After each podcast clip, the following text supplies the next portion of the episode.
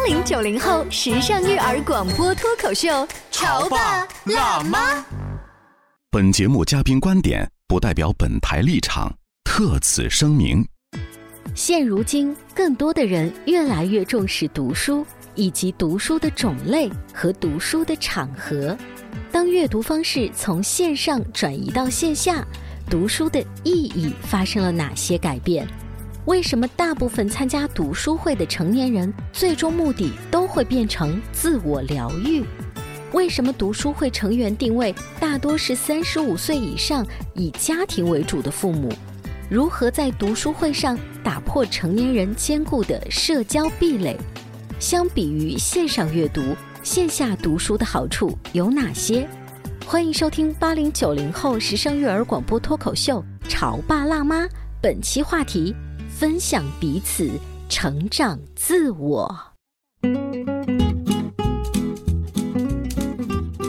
欢迎收听八零九零后时尚育儿广播脱口秀《潮爸辣妈》。大家好，我是灵儿。大家好，我是小欧。记得在四月份的时候，我跟小欧做了一期节目，说：“哎，你的快递，尤其是世界读书日的快递，是不是到家了？”嗯。那么拆快递兴奋的同时，记得一定要坚持把那本至少新书给它读完。就这个话题，今天我们请来一位嘉宾，他呢不仅自己看书，而且啊，他带着他的朋友一起来看书，成立了各种各样的读书小组。有请徐。徐飞霞老师，合肥善缘心理工作室的创始人，青鸟阅读空间的发起人，欢迎你！大家好，我是徐飞霞，非常非常开心，今天可以来到潮爸辣妈的节目。哎，你组建了很多这个读书小组和阅读小组哈，你组织一起大家干嘛？是齐声朗读吗？齐声朗读的这个部分也会有，还真有，还真有啊！小学生呢，这种氛围其实是非常好的，特别是有一些书籍里面，它会有一些很好的一些诗作。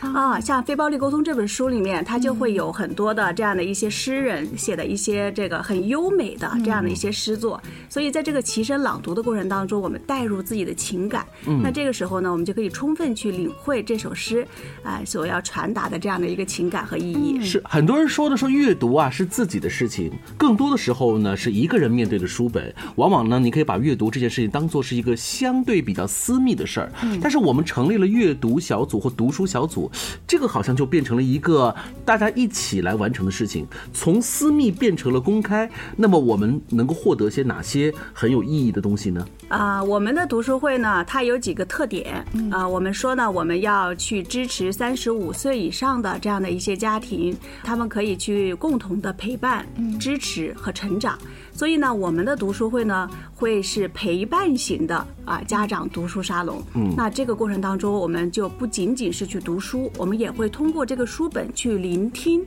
我们的家长在生活当中、育儿当中。啊，所发生的这样的一些故事，能给我们举一些例子吗？就比如说你们最近读了哪一本书？其实读着读着，看起来好像不再阅读这个书本身了，在在吐槽，变成姐妹们的茶话会了哈。呃，会有很多这种倾听的这样的一些环节哈，比如说我们最近正在读《非暴力沟通》的这本书，然后这本书呢，大家可能很多的人都听说过，然后也愿意把它用来作为一种在家庭中或者是在这个工作的场合去提升自己的沟通能力、沟通技巧的这么一本书。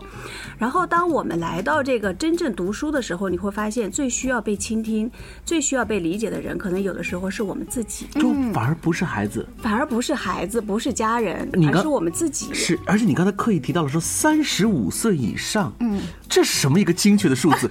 三十五岁让我想到了一个购房的限制的一个条款。没想到三十五岁也成为了阅读你们成立这个读书小组的门槛。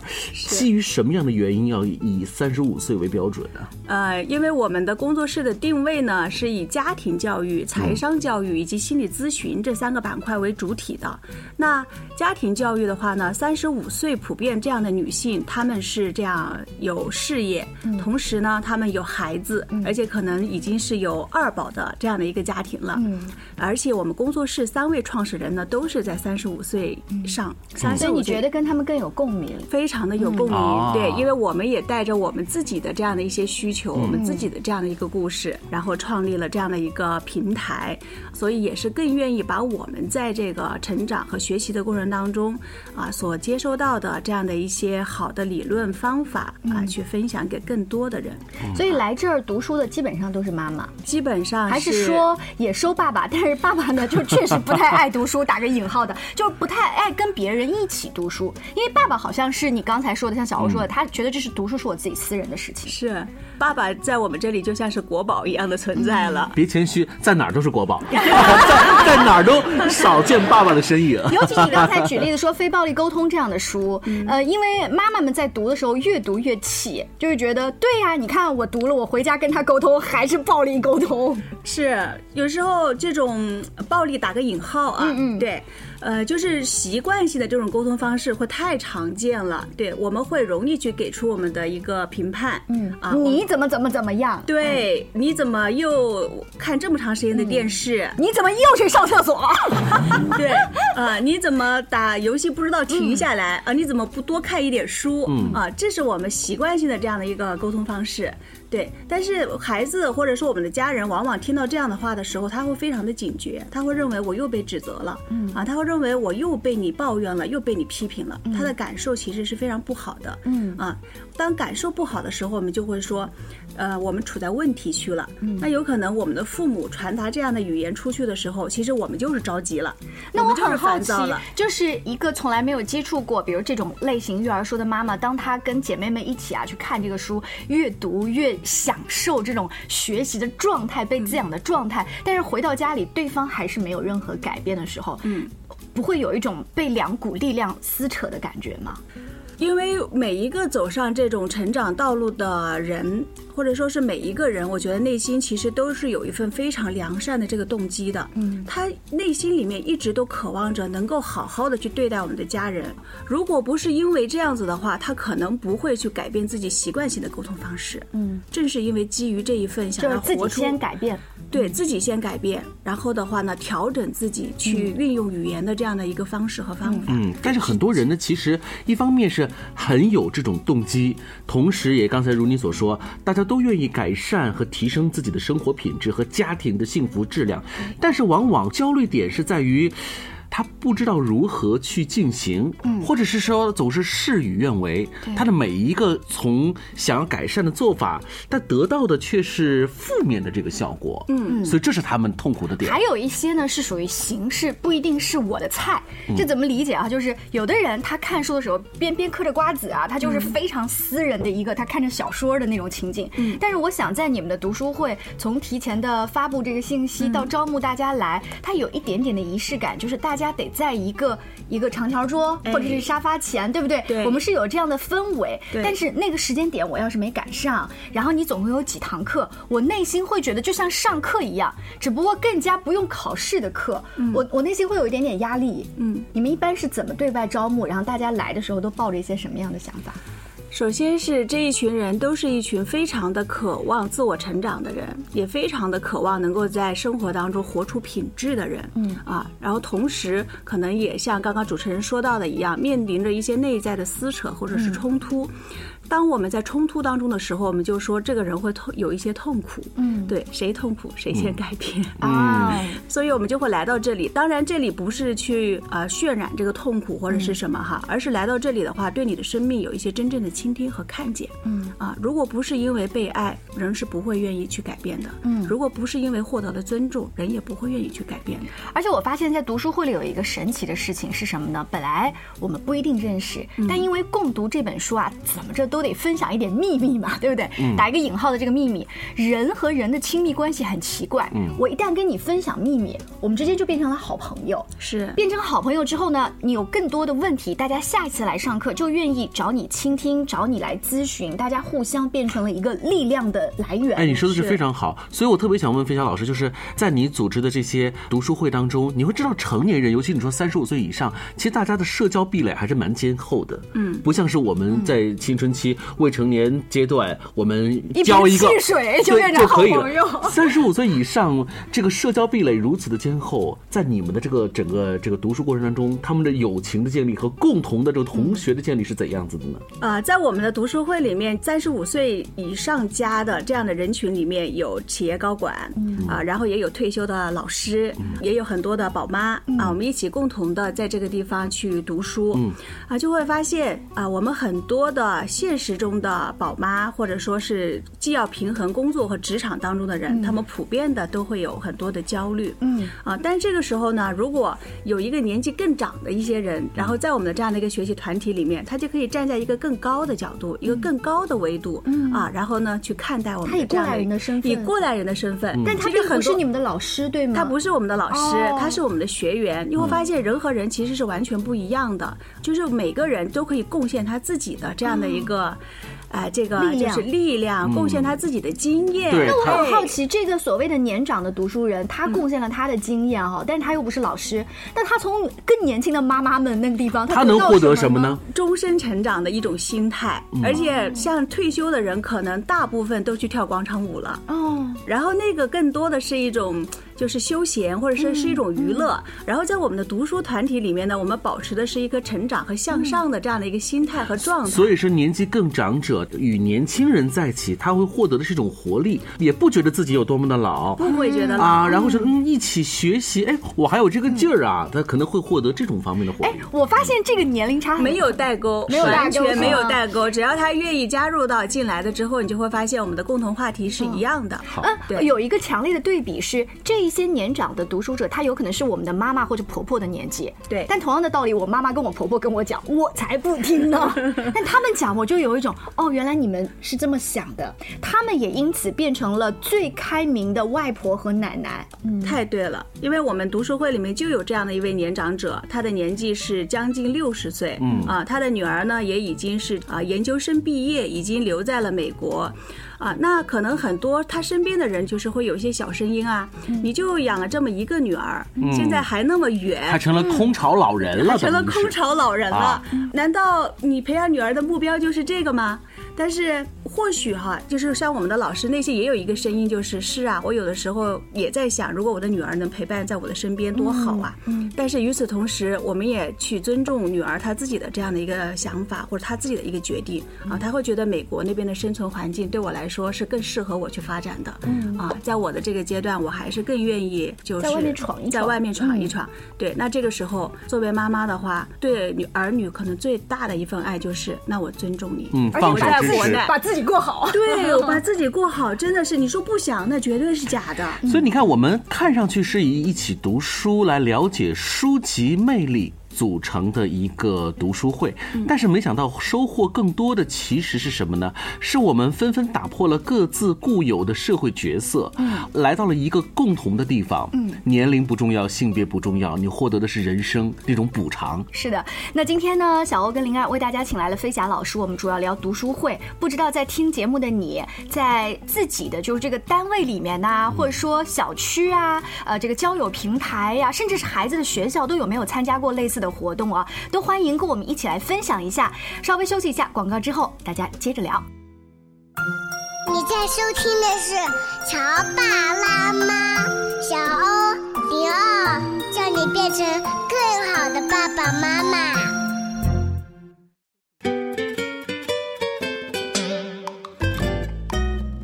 广告之后，欢迎您继续回来。小欧跟灵儿今天为大家请来了飞侠老师，他平时的工作啊是除了做一些个案咨询，然后还要带领身边的一众学员和亲朋好友，大家一起来读书。我看了一下你们读书会，它有一个年龄的要求是三十五岁以上。以上。为主啊，为为主。那其实主要就是以家庭为主的这些妈妈群体。那么我们随便列举一下他们最近读的几本书啊，比如说《非暴力沟通》《亲密关系》《遇见未知的自己》《精神分析治疗实践指导》。就是感觉呢都在搞自己，你知道吗？就搞自己就把自己先过好了，然后呢整个家庭就好了，孩子就好了，是是不是这么一个大的方向？就是家庭教育的这个领域里面，这些书确实都是比较经典的书籍了。对，呃，我们把这些书籍筛选出来的话，一方面是啊、这个我们自己去成长，然后另一方面的话呢，也是我们在这个过程当中去彼此生命与生命之间的一个看见和陪伴。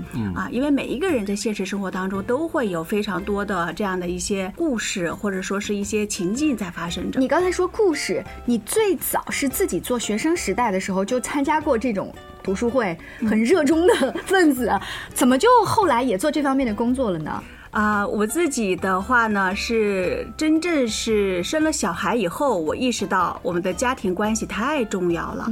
如果我想把我们的孩子教育好，哎、我们必须要经营好家庭关系以及亲密关系。嗯啊，所以这个时候我就会去走上这种学习和成长的这个道路你。看，又是一个这个后起直飞的，嗯，一个妈妈的一个代表。爸爸去哪儿了？对，你在读书的时候，爸爸在隔。壁上班。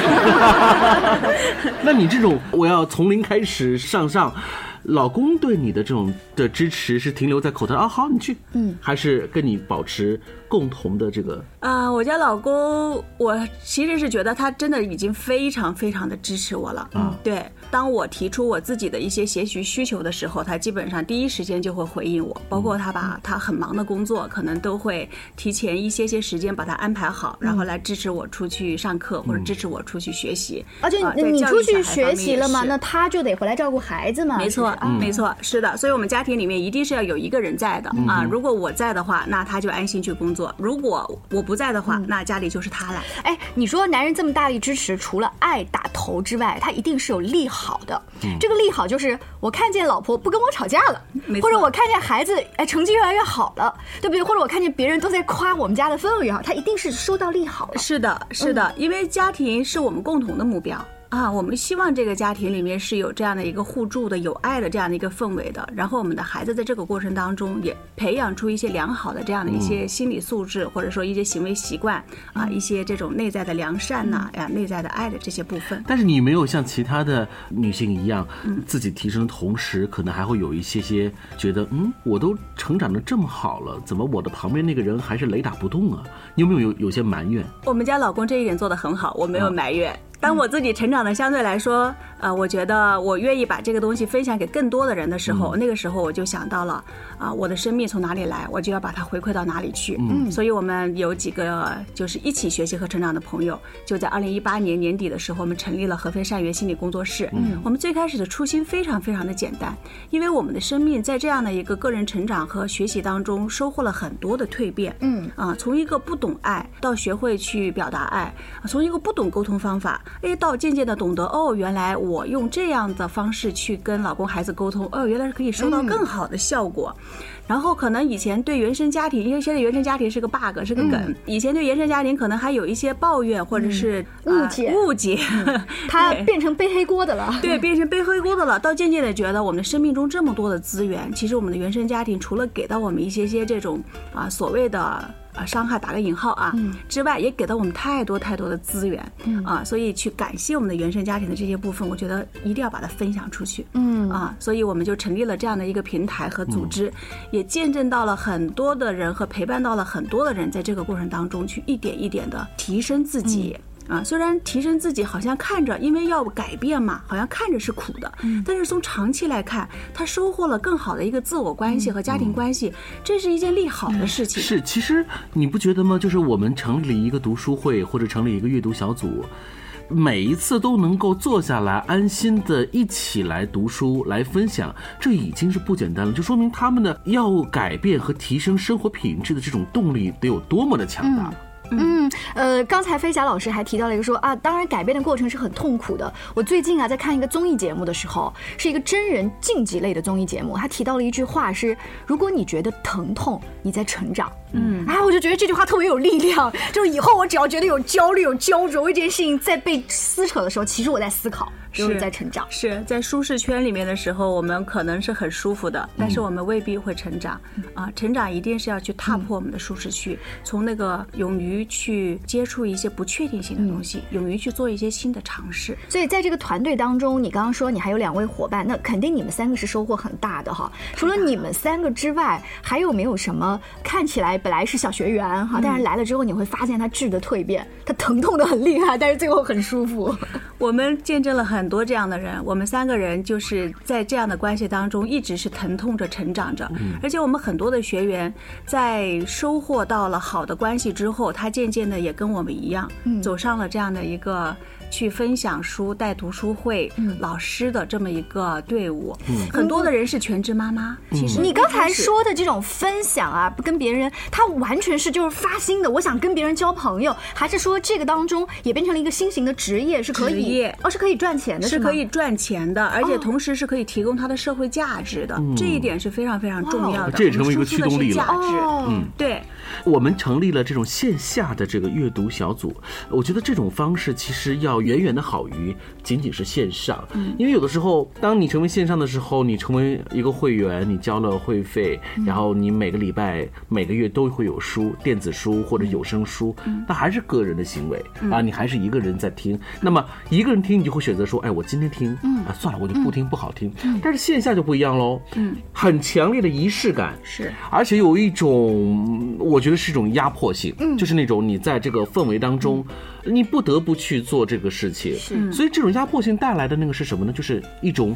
你本来没有的坚持，变成了一种持续。我身边有一些妈妈们去参加这种读书小组啊，他觉得这是一个 party，、每个星期啊，星期一的上午去参加这个读书小，她要跟老公啊、公公婆婆啊，甚至孩子都打好招呼。后来最后她的孩子发现妈妈的变化最大，然后最近不打我了。妈妈，你最近还去参加读书小组吗？快去快去，这本书读完了。那那个阿姨有没有在筹备新的读书小组？快去快去。是的，而且我们说线下的这个读书会还有一个最大的好处是在于什么呢？就是人与人之间首先是互助的，其次的是我们还会带领一些练习，这哦个是线上绝对不会有的。嗯啊，那这些练习我们就会号召把我们的身体啊，以及是把我们的感受的这个部分，真正的是去把它带出来。能给我们举些例子吗？就是这边读完书，可能读了二十页，嗯，回到家里怎么做这些练习？你们是要当老师打卡吗？还是我们在线下的时候就会经常去做这样的一些练习啊，我们会站起来啊，或者说我们会两两一个小组，三三一个小组，我们就某一个现实当中发生的这样的一个事件，我们就会去进行这样子的表达啊，去进行这样子的一个倾听啊，我倾听是非常非常有力量的，因为每个人都有自己的困扰，或者都有自己非常深的智慧。哎，你说的是倾听，你看你没有说的是说我倾诉，因为听别人说。这个力量在于哪里呢？就是你能够听到背后的故事，你会用你强大的共情引发你内心深处的某一些改变。没错，啊，呃，每个人的内心深处其实都是渴望着被倾听，嗯，被听见的，嗯。啊，所以一旦这个部分我们在线下真正能够给予到他这样的一个空间的时候，他就会有很强的一个被疗愈的效果，嗯，对，被爱了。被尊重了，这个才是他的生命得到了的东西。回到家以后，他也会用被爱、被尊重的这个方式，一点点的去调整，然后去爱自己的家人，爱自己的孩子。你刚刚说那个练习啊，我想到我有一次参加一个大会，这个也是教育方面的这个系统大会。那老师在前面给你们做了一个热身的练习，就是说两两邻座的两个人，我们现在来做一个练习，就是你闭上你的嘴，听别人讲他最近孩子遇到的这个事情，这是一个练习。第二呢，就是你立马就给反馈，呃，第三呢就是哦是这样啊，就是你给一点积极的反馈，这三种方式，这一般妈妈们很自然就做了这种练习。巧不巧是我旁边坐了一个我完全不认识的爸爸，而且你知道那种爸爸是那种七十年代，然后很不太善于跟别人交流，可能坐在办公室里面也不太爱运动，然后我完全都想完蛋了，我这个分组了，我怎么又跟他练习？你说你批评他是批评他，干嘛带上年代？你让所有的七零后的人怎么想？然后，然后这个爸爸他就很尴尬，他说：“那要不然我就先开始。”他很自然就在吐槽他女儿青春期的一些问题的时候，我就强压着就说：“嗯，听老师的话，不做任何的评价，只是嗯哦。”然后呢？等到后来他举手发言说他的反馈的时候，说：“我从来没有得到过这样两分钟完整的倾听的机会。”然后那一刻我才发现，原来就闭上嘴不说话是很难的，很难的。呃，也很有用，对吧？哎，你会发现，我们我们吐个槽哈，我说我们跟长辈的交流，有的时候一方面长辈说，哎呀，孩子们你们回来呀，多聊聊。但有的时候你要站在另外一个角度来说，有的时候孩子们为什么不愿意跟长辈更多层次的交流呢？其中有一个最重大的原因就是是长辈们喜欢在你说的第一句话结束之后，他们就不会说，所以我就说。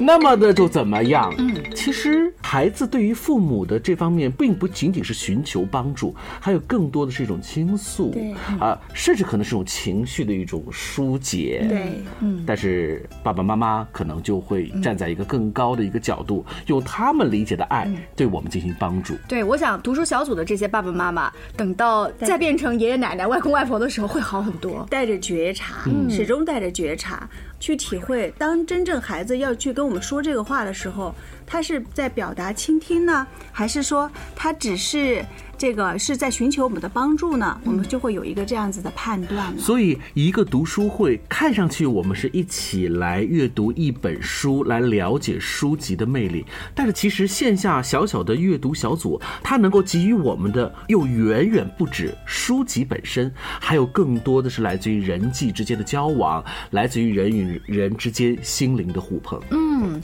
呃，我们提前问一下哈，飞霞老师，下个月准备读的是哪一本书？下个月我们在安徽省图书馆以及在工作室都有循环的书籍去读。嗯。啊，我们要开始读李雪老师的一本《当我遇见一个人》啊，然后呢，我们也会去读两本非常经典的家庭教育书籍，分别是《养育男孩》嗯。啊，《养育女孩》哇哦。很经典，很经典。嗯，这个感觉总有一部分是符合你的要求，对不对？好，非常感谢飞霞老师做客直播间，更多关于亲子育儿、两性成长方面的话题，也请持续关注我们的节目，下期见，拜拜。再见。再见。